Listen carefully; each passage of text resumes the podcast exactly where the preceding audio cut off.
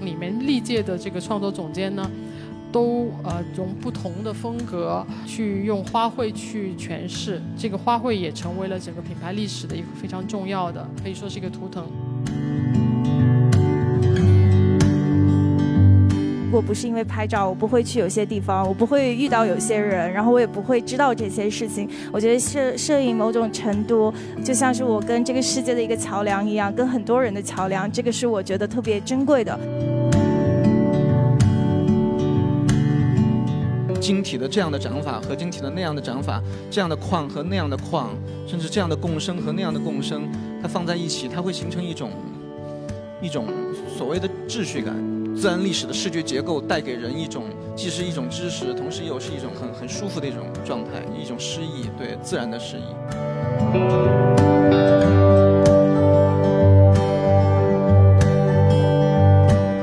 就在中国文化里面，像乌龟啊、孔雀啊，都是这种动物，都是带有某种神性的那样子的感觉。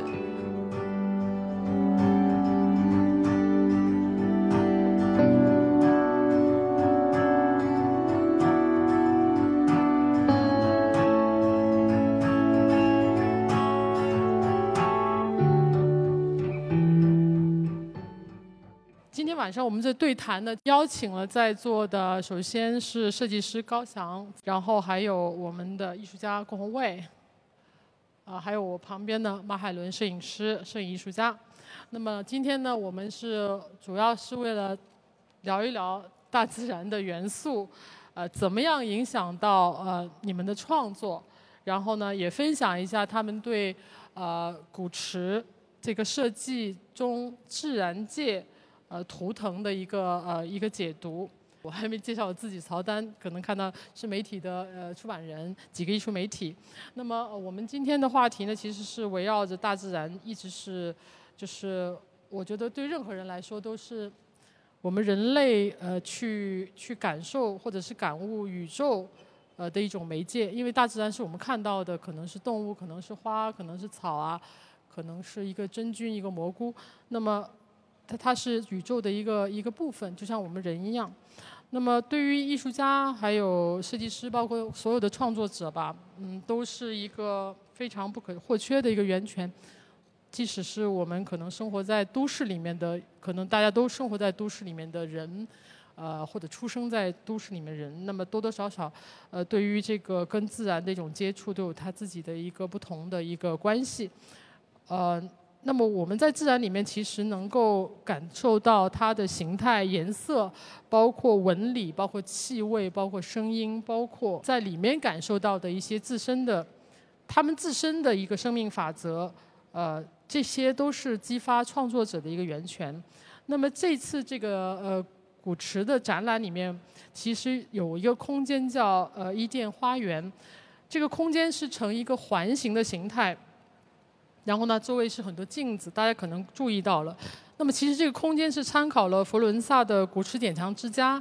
呃，这个 Palazzo Santimani 这样的一个建筑的元素去设计的。那么呃，周围有很多动态动物啊、花花草啊这样的一个立体的造型，是用放大的一个呃陶瓷烤漆的树枝模型重现的。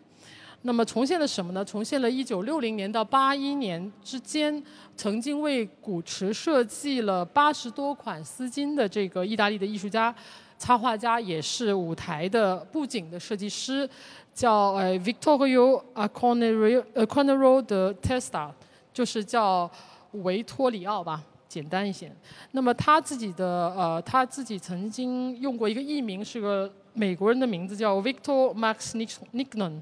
很有意思的名字。那么他绘制的这个植物和昆虫呢，主要是讲述一个花神，就是 Flora 的这样的一个呃概念，包括动物啊、植物啊，呃，对于这个古驰品牌的启迪。那么首先第一部分，我们讲一讲创造者和自然。那么三位，我们这三位的嘉宾其实都应该都生出生在城市里面，对吧？乌鲁木齐、成都，还有。温州，我想你们谈一谈你们跟城市，呃，你们跟就是你们眼中的大自然是一个什么样的一个关系？呃，尤其像马海伦在新疆的这片土地上成长，那么今天又跑到呃上海这样的一个大都市来生活，那你你对自然的观察，包括它的一些变化，包括你后来又回到老家去看那个这样的一个大的自然，又是怎么样子？如曹老师所说，我我是从小在新疆乌鲁木齐长大，啊，其实作为一个，你虽然我是长在城市里的，但是其实乌鲁木齐就是离大自然最近的山，就真的是那种草原的山，就是开车半个小时。所以我小时候是特别特别，算是很幸运的，就是我可以每个周末父母都带我上山，就骑马呀、采蘑菇呀，真的真的就是挺挺夸张的，说出来挺挺拉仇恨的，我觉得就真的是。然后我觉得其实，在大自，因为我确实是在大自然里长大的，我会觉。觉得一半城市一半大自然，呃，小时候什么小动物啊，什么小驴啊、小马啊、小羊啊，这么见什么动物就可以，就是野丫头就真的就跑上去要骑它，然后，对的，所以其实我觉得，呃，因为长在一个特别特别大自然的地方，我真的觉得就是对我的那个想象力，包括你小时候的那种就是童趣，是真的有，我觉得有得以保留。所以小时候真的那阵儿，你又你又在。你又在那个年纪，然后我就经常那个山上下雨了之后，我在那采蘑菇，然后就会哼唱那个采蘑菇的小姑娘这种，所以是我是真的一直都很感谢自己童年的这些事情，然后同时因为在在新疆在。我们我们那有很多少数民族，比如说哈萨克族，在山上大部分都是哈萨克族，像他们其实是过着游牧的这种生活方式，所以其实你也能感觉到一个特别直观的一种真的生活在自然里的人他们的一个状态，所以他们其实有很多自然崇拜，比如说他们会觉得啊雪山、雪水这种，所以他们是非常敬畏的大自然的，因为他们的一切都是大自然带予的，所以我觉得我长大长在一个。这样的环境里，其实我觉得是一个特别特别幸运的事情，然后也让我呃，我觉得我是那种隔一段时间就要从城市回到大自然里的人。我会觉得在自然里，嗯，真的能，虽然这个说起来真的有点 cliche，但是真的能在自然里找到就是那种真的很纯粹的快乐。嗯，谢谢。那么光卫跟我们讲一讲你的自然。我是出生在成都。然后呢，我们经常开玩笑，就是成都人 从小养熊猫，对，就是我觉得这个也算是跟自然很关联的一部分吧。但是就是我对我影响比较深的是我父母，就是他们是做传统艺术的。然后呢，我小时候逼着我看了非常多的这种中国传统文论，就是所以，嗯，芥子园画谱吗？不是不是，是比如说类类似于一些什么。呃，理学、心学，或者是，就是还有好多就是这种讲，就是就是中国传统天人观的。我觉得这个东西其实是对我是有影响的。就是你可能从一开始，从很小的时候，你对自然的那种感觉是，它是囊括你的。就是你不是一个站在它外面，然后想去。就是很西方的那种角度，想去可能征服他，也是知道他跟你可能是一种同频的这种这种这种这种节奏的东西，所以说这个东西对我是影响很深的，对乃至比如说，呃，后来到了北京，就是在北京，其实你看到的所有的我们称之为就是在城市里面的自然，其实全部都是。Artificial 就是人工自然，对吧？就是你说那么多的这样的呃市民公园、市政公园，但是其实他们的制式、他们所有用的就是树木、他们的什么这种湿地的这种这种这种地形等等这种东西，其实全部都是人造的，然后都是一个模子，就是一个模子刻出来的。有时候你会对这个东西就还也不叫失望吧，就是你觉得有点无聊，对。但是其实说白了，我们又无法真正的。回到那个野的自然里面去，它只是一个可能这种非常艺术性或者文学性的一个想象。对，我觉得就是包括一会儿可能跟大家分享作品的时候，大家会看到就有一张画，我觉得那个是一个比较有趣的点，就是因为我的工作室和家都在顺义嘛，顺义其实周边有很多这样的就是大宅院儿，就是那些有钱人。然后在那儿，就是他可能全就租了一大块地，然后，然后养孔雀，你知道，就就就已经成为他们的一个，就是这种，因为孔雀好像就是一个非常符号化的，就是就是高雅或者是贵气，或者是就是或者是中国古古代就是叫瑞兽，对吧？这种什么呃真禽就之类这种，然后会很多养孔雀的人，然后有一次就看到有一个大妈，就是可能她是喂孔雀和就是捯饬这个孔雀窝的一个一个大妈，然后她在给孔雀挪窝的时候，她并没有像我们想象当中这样。城市人应该对待孔雀，就是它好像孔雀落在你的屋顶上，然后听着它叫，然后你觉得哎呦，就是我一下就仙气飘飘的那种感觉。它是把孔雀像提溜一只鸡和鸭的方式，拿着腿，然后就这样提溜着，然后在街上走，在那个路上走。然后当时我一看，我就觉得就还蛮逗的，因为这个就是这种真正的这种。自然也好，或者说农村也好，或者是山里的也好，和城市人的这种直接的差别，因为在他们的眼里，它就是禽类，它就是跟提溜一只鸡或者一只鸭或者是什么的感觉是一样的。但是在城市里的时候，你就会觉得它格格不入，然后你觉得它太超现实。就我觉得这个其实有时候是蛮有趣的，对。高翔，呃，我是就是成长在温州，然后包括后来在杭州念的本科，然后去了纽约，跟现在生活在上海。呃，我觉得我生活的这几个地方，其实就像老师说的是非常人工化的一个地方。你可能很难在，嗯，纽约可能好一些，但它不会像伦敦的在市中心会有一个像海德公园一样那么野生的一个地方。所以对于我来说，就是，呃，旅行是很必要的。就是你，呃，会我会经常去到不同的，比方说像内蒙啊、甘肃，或者是，就是你到了一个新的地方，你才会感觉到自然的一个真正的很大的一个存在感。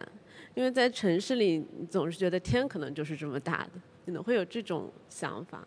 对，所以经常就是会跑来跑去，然后。嗯，去重新对这个大自然这个概念有更深的一些体验吧。我想每个创造者其实心目中都有自己的一个乌托邦。呃，伊甸园呢，在圣经里面是指人间的一个乐园。那么中国文化里面就说桃花源啊，还有嗯，就是还有不同的不同的文明都会有这样的一个呃伊甸园存在，它可能名字不一样。那么我想，呃，可能，嗯，你们三位通过讲你们的艺术，呃，介绍你们的作品，然后也去，就是回答一个问题，说你们怎么去创造自己想象的一个理想或者是一个一个状一个状态。那么就呃，请海伦也是先讲一讲。那我就来抛砖引玉一下，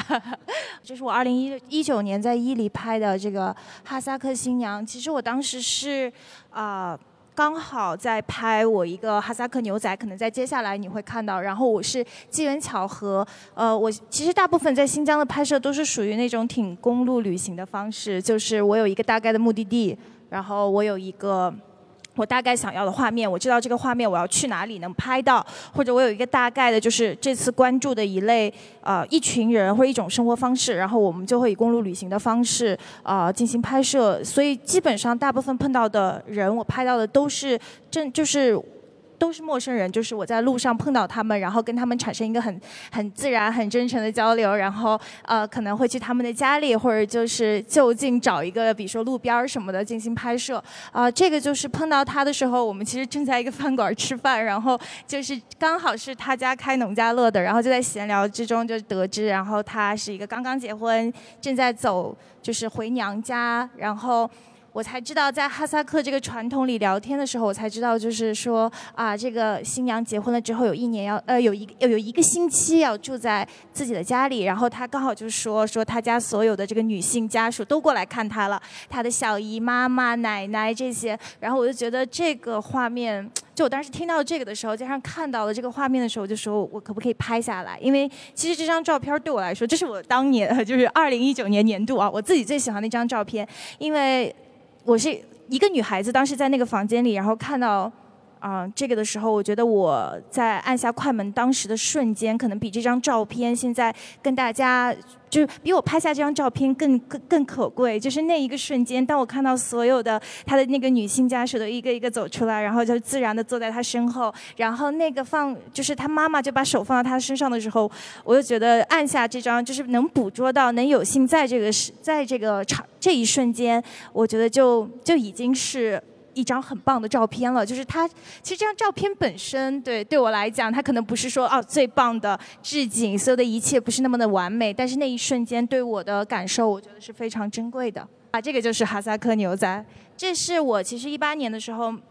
啊，我的毕业作品是家乡，很多人了解我也是因为家乡的那一组，就是我带着一包衣服从纽约回新疆，然后我去了三个地方，有我我爸爸小时候长大的呃家乡沙雅，然后有喀什，还有在乌鲁木齐，呃，因为我当时拍的时候更多的是专注于南疆的少数民族，想要去重新就是用一种新的方式啊。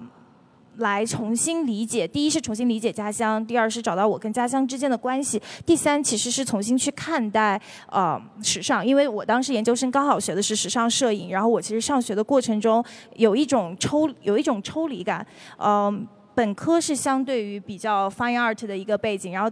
然后在时，我是很感兴趣时装里的很多元素，因为我相信就是啊，衣服本身造型是能最能塑造一个 character 的，可以用来衣服来讲很多故事。但是在学这个上学的过程中，其实我觉得我离高级时装是非常远的。当时，因为我毕竟是一个 从小在乌鲁木齐长大的女孩，就是我我其实觉得我跟她是有一点儿这个。有点距离的，我相信每个人理解的时尚都是不一样的。有些人觉得是做梦，有些人是 create a fantasy。但是可能对我来说，我需要去找到啊，我和他之间的关系，我需要去找到那个呃，我我在我心里认为衣服是来讲故事的那个点。所以我当时就回新疆拍了那个系列。然后在拍那个系列的过程中，啊，因为一直在南疆对焦的更多是维吾尔族，然后柯尔克孜族。这样呃比较偏，可能大家对于新疆嗯特定少数民族的一个认识，然后我就想说要去北疆，然后想去拍拍哈萨克族。当时是一个非常简单的点，然后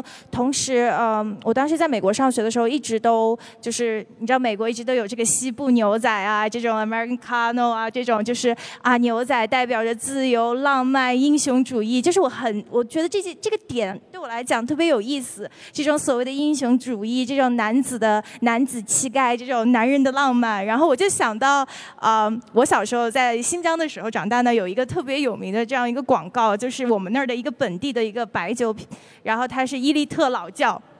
那阵小时候电视上一直放，就是一个西部的，然后有一个骑在马上的一个男的，就是那种，就是这些。其实，呃，我后来比如说出国，包括长大，我喜欢的很多的元素，其实我现在想想，都是在我小时候就是已经 embedded，就是已经我已经被这些都影响了，然后我就觉得很有意思，然后就联想到了哈萨克族，其实也是，就在我眼里，他们就是美呃中国的西部牛仔，所以当时是做了一个这样子的一个想法，就是我想要把。那种，呃，因为在我看来是一样的那种同样的男子气概，同样的男人的浪漫，嗯，我想要把它重新的呃展现出来，所以我就公路旅行的方式去了。对，啊，对，这个是二零二一年的时候，这个是我在阿勒泰。呃，拍照，然后就是我是随便就是想要去采采风的，当时没有一个特别特别的呃一个目的性。其实特别有意思，是我现在想想，很多我拍的照片，呃，我喜欢的，其实往往都不是那么有目的性的照片。最后，嗯，虽然有一些我会按照系列系列的拍，但有一些像这张，这张是我当时最喜欢的一张，就是啊，我们机缘巧合，我当时看到了牧牧民开始转场了，然后我就想要跟随他们的脚步。然后我我就到了这个山，然后刚好这个山头都是他家的，然后就闲聊，想在他家喝一碗奶茶，聊聊天的时候，呃，然后他说他们家儿子回来了，我就跟他们继续聊，然后这个时候就想要拍张照，就是我想要拍一下他们，然后在拍照过程中才得知说，哦，这个男孩回来的原因是因为他的爸爸刚刚去世，然后其实也很有意思，就是。呃，我说要给他们拍一个全家福的时候，他很自然的就是把他的妈妈这样搂住了，呃，所以我也觉得就是有的时候摄影可能对我而言，就是我觉得摄影特别有意思。就是如果不是因为拍照，我不会去有些地方，我不会遇到有些人，然后我也不会知道这些事情。我觉得摄摄影某种程度就像是我跟这个世界的一个桥梁一样，跟很多人的桥梁。这个是我觉得特别珍贵的。同时，嗯，我也觉得有的时候可能。作为摄影师，呃，我我觉我我是这么觉得，就是我觉得我不能拿到所有的 credits，因为我觉得我拍的人，他们就是这样的人，他们就是这么的，我觉得在我的用我的话来讲，就是这么的 awesome，就是这么棒的人。我觉得我只是，嗯，有的时候真的是在在这个队的时候拍到了这么棒的人，就是我非常想感谢啊，我所有被我拍摄的这些吧，被拍摄者，嗯。啊，这个就是我的家乡系列，是二零一八年，就是可能很多人知道的这个，嗯。然后这是因为疫情，然后在上海，对，就是想要把一些我小时候就是我的时尚初体验，我一直说我喜欢的那些点啊，我想要把它记录下来，用一种新的方式吧，用我自己的方式。呃，把它们记录下来，因为在我看来，就是这些，因为很多这些，像我小时候会包指甲花这些，现在已经被呃觉得是土啊，或者是已经就是淘汰了。但是某种程度上，我觉得它，嗯。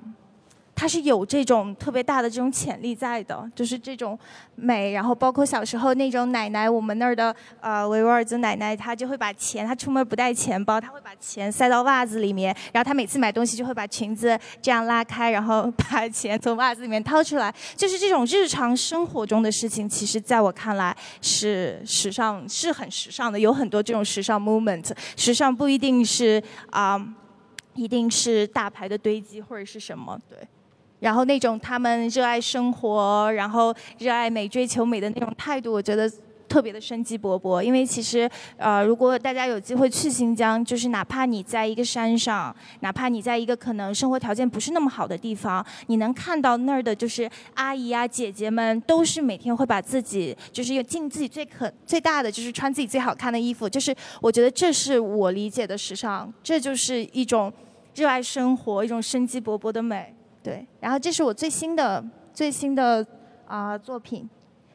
这个小一小时候九十年代在在新疆长大，这种院子文化，这种都长在父母的家属院然后汉族、维吾尔族、哈萨克族小朋友一起长大。对，谢谢海伦。就是我们刚才也看到，尤其是第一张照片，因为我想呃回到就是。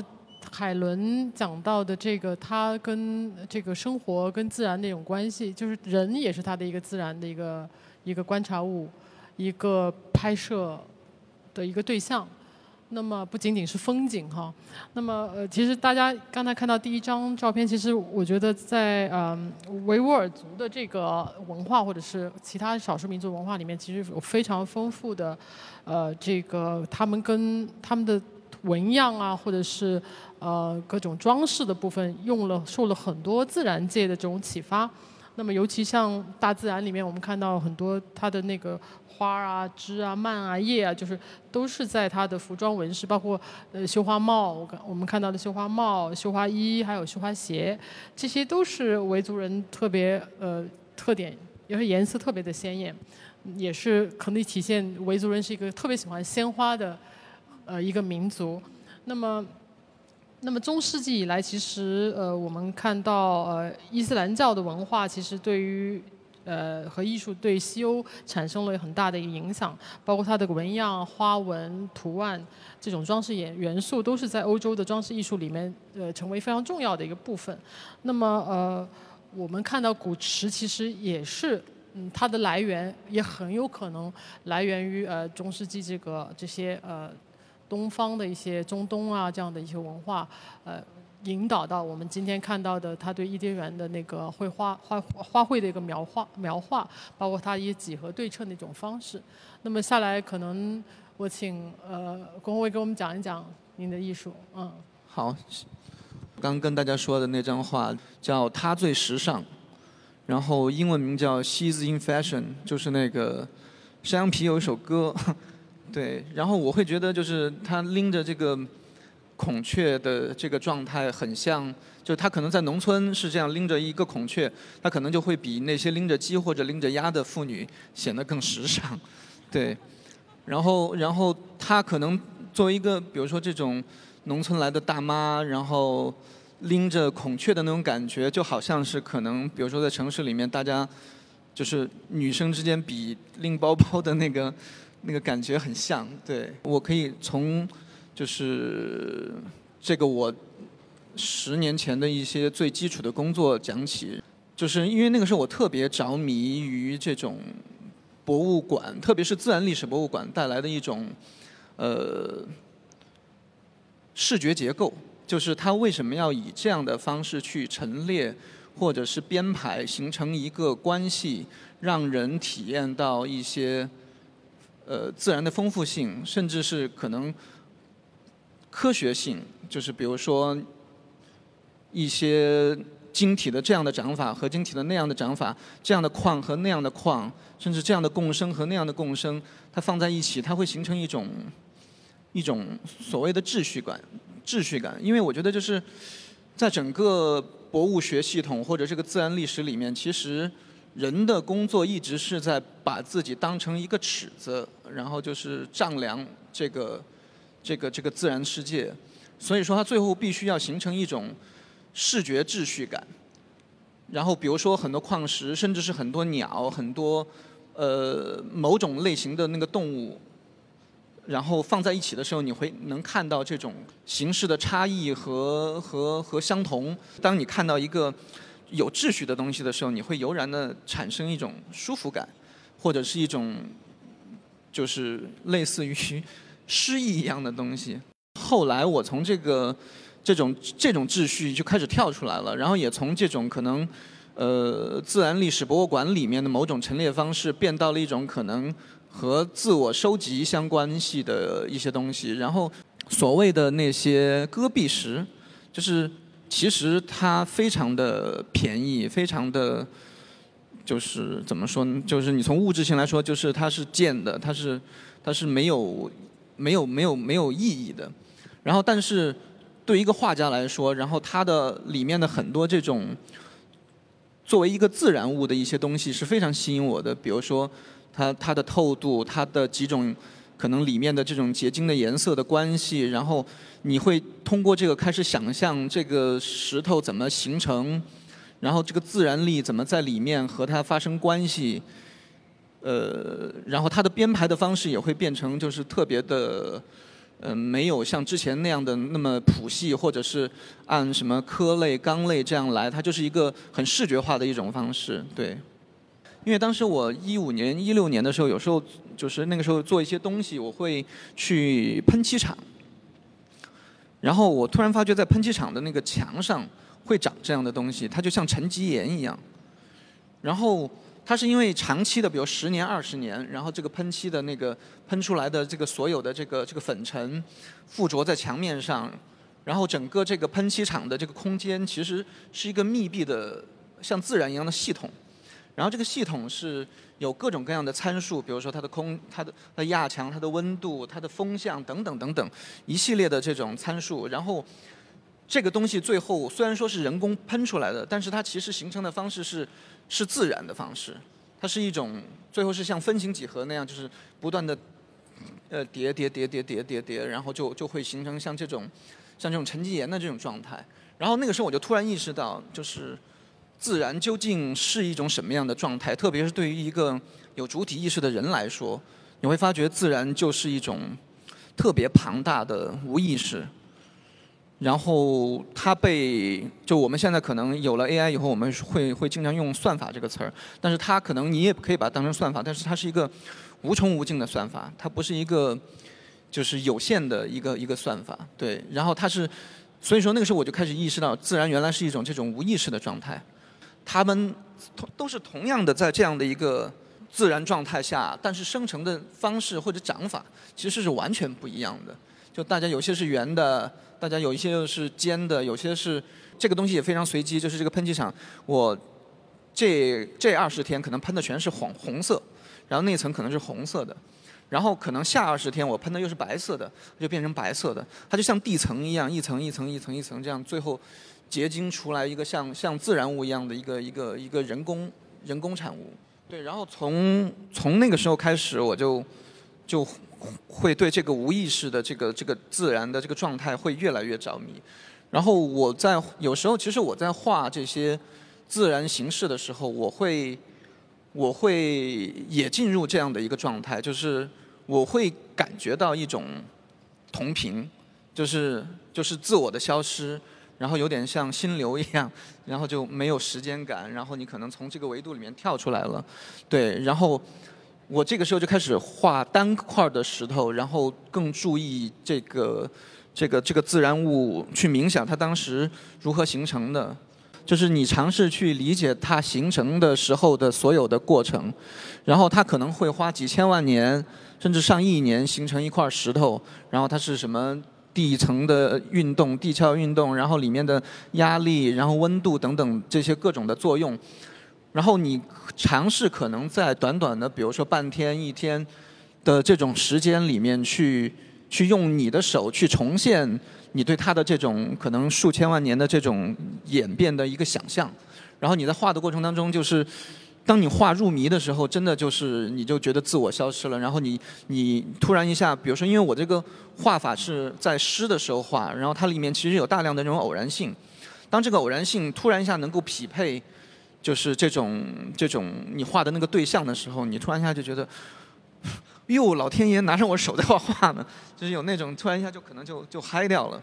就是入迷的感觉，对，然后你抽离感，然后你会突然一下可能你画了五六个小时，然后一下就没了，时间就就就对，然后你看着那个那个水渍在上面长长长的时候，其实是很很很兴奋的，对，这个系列的最第一部分，然后就是一共有七十二章，然后有各种各样不一样的这种。自然形式，然后我把它全部都聚焦在矿石上，因为我觉得就是矿石是一个时间尺度特别大的东西，它不是一个就是可能什么几十年、几百年、几千年形成的东西，对。然后从呃这个时候开始，然后我意识到，比如说这种无意识的。重要性，然后，然后我也会去回去去回溯很多在艺术史里面的文脉，比如说跟无意识相关的，比如说你会回溯到什么眼镜蛇小组，回溯到抽象表现主义，回溯到达达，回溯到很多这样的流派里面去，然后我就开始把这个无意识的这个状态作为一个作为一个工作方式，就是你从开始描绘或者是。模仿自然的那个状态，然后开始有点野心，想成为自然，就是你你自己想成为一种自然的状态。我首先把自己当成一个呃无意识的一个状态去生产这种各种形象的数据，就实际上它是即兴，全部是从即兴里来的。然后就是说白了，就有点就乱画。然后画呀画呀画呀，可能你的你的意识就开始整理它，然后里面开始出现，你开始辨识出一些有趣的形象关系，可能又是几个人形的这种东西，但是同时它可能又像一个肖像的状态，然后这个东西我就会把它像一个用一个分形的方式，就是说滴落到下一张画去，然后。不会去强烈的去控制一些东西，就是说让它一定化成之前想要的那种规矩的东西，然后它在这种变化当中可能又会生长，然后它会变成一个可能像一个人这样举着手的，然后这样叉着腰的这样的一个形象的状态，然后这个时候我又会发觉它的那个这个叉腰的这个位置的东西很像一个这种古人在拜，就是在一棵树前面拜天的那种感觉，然后我又会把它滴落出来，然后又。变到下一张去，整个这个系列就是，其实这个就是一小组，就是它可能现在累积了可能有上百张左右，然后它就是一个对于我来说就是像一个数据库一样，然后就是一个即兴无意识产生的这种数据库，然后我又从这种数据库里面去用我的这种呃主体意识去去判断，然后去滴漏各种各样的觉得有趣的形出来。我们比如说一个职业画家或者一个专业画家，他是被教出来的，他是一个，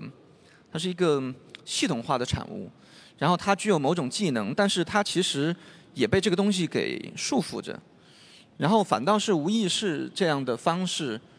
会让你得到一种解放，甚至是因为你是这样被教出来的，所以说你画的所有的形象，总归是在某种的逻辑和制式里面，但是只有当你进入无意识这种这种状态的时候，你才在某种它会产生一些就是完全是偶然性或者自然，就我们称之为自然的东西，就是它是长出来的。其实我觉得郭宏卫刚才谈的那个点跟马海伦谈的那个点有点相似，就是说你们在就你特别有意识去拍东西的时候，有先入为主的东西，反而不是你觉得是最好的作品，都是在一个非常是一种偶然的一个偶发的一个情况下，你没有任何预设的情况下面，其实其实我们不应该叫师法自然，其实就是应该让位给自然。神来之笔嘛。那么下来我们听听高翔给我们介绍一下他的怎么样去让位给自然的一些作品。对，这个系列是我在呃是二零二三年春夏做的一个 collection，叫做 Battle of Our Land。嗯，做这个呃，其实我自己是觉得我个人的呃经验是比较单一跟局限的，所以我会因为我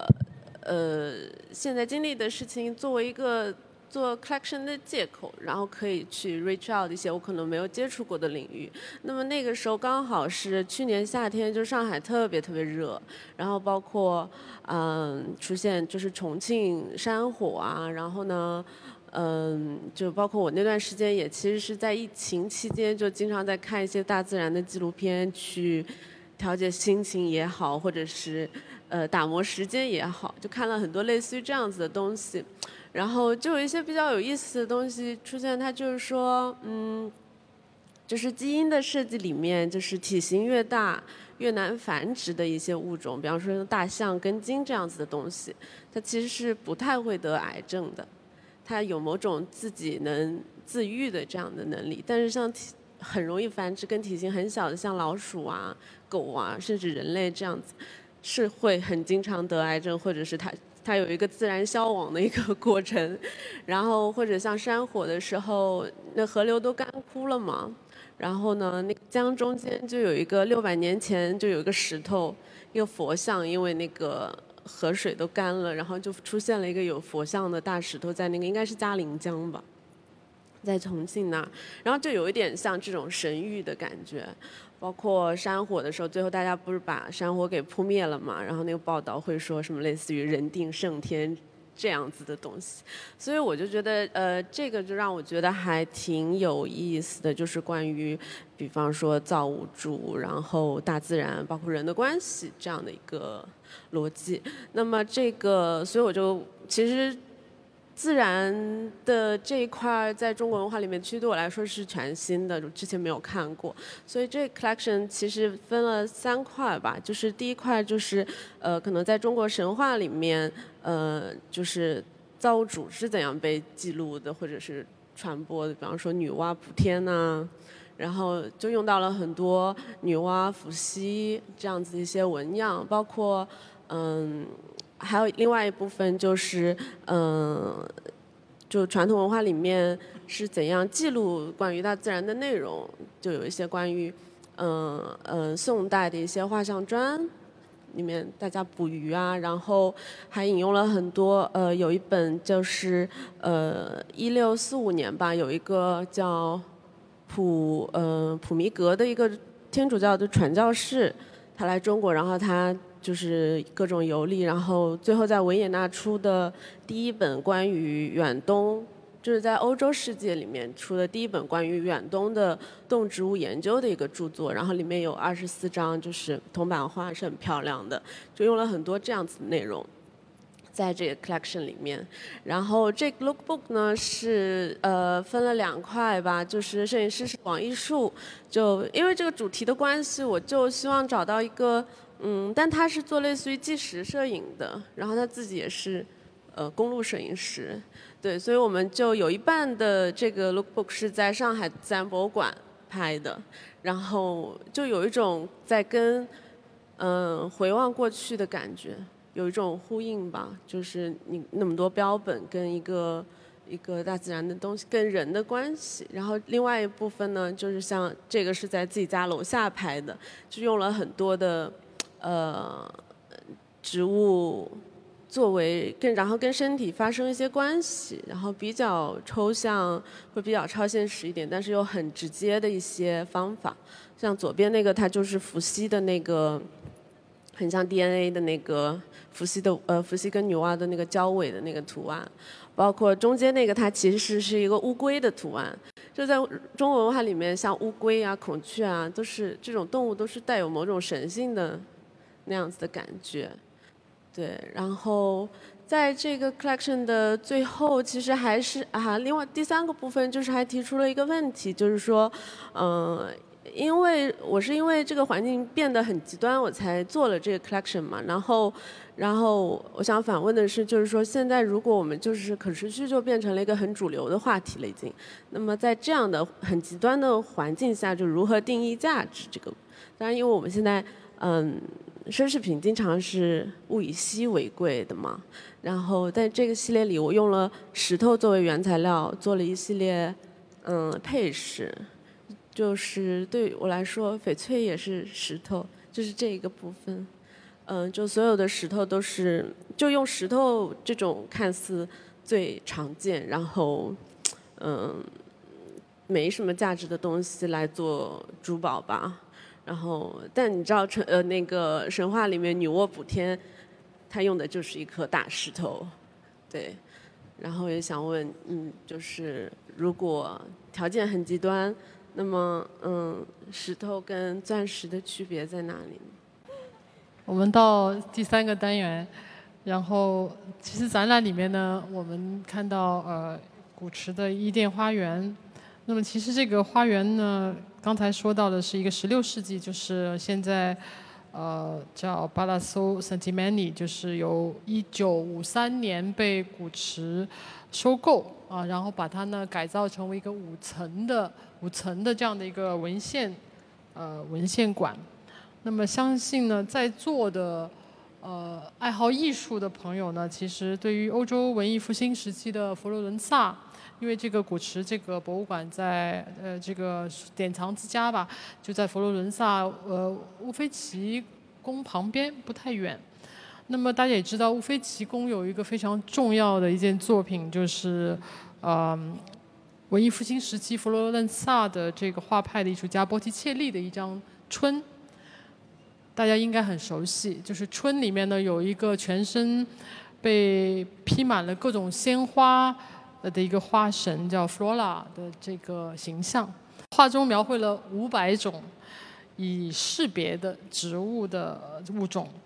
然后有一百九十种不同的花朵，还有至少有一百三十种呃可以明确识别的。那么我们再下来翻页，在这个伊甸园呃里面，这个是呃古驰的呃典藏之家的一些照片。那么在伊甸园这个单元里面呢，我们其实是看到呃有一个非常经典的一件作品，是一九六六年再往下走，呃被这个卢道夫古驰委托，嗯，这个刚才说的这个插画家啊艺术家叫 Victoria，呃为呃摩纳哥的王妃呃 Grace 凯利设计的一个丝巾。呃，从这个作品发展而来的。那么，Victoria 其实是他有点像博博物学家，就是非常精准的去描绘这些自然的造物。然后每一块小小的丝巾上面呢，都有很均衡的构图。包括呢，在这个丝巾这里可能呃照片不一定有，这个丝巾里面有三十七种啊花朵、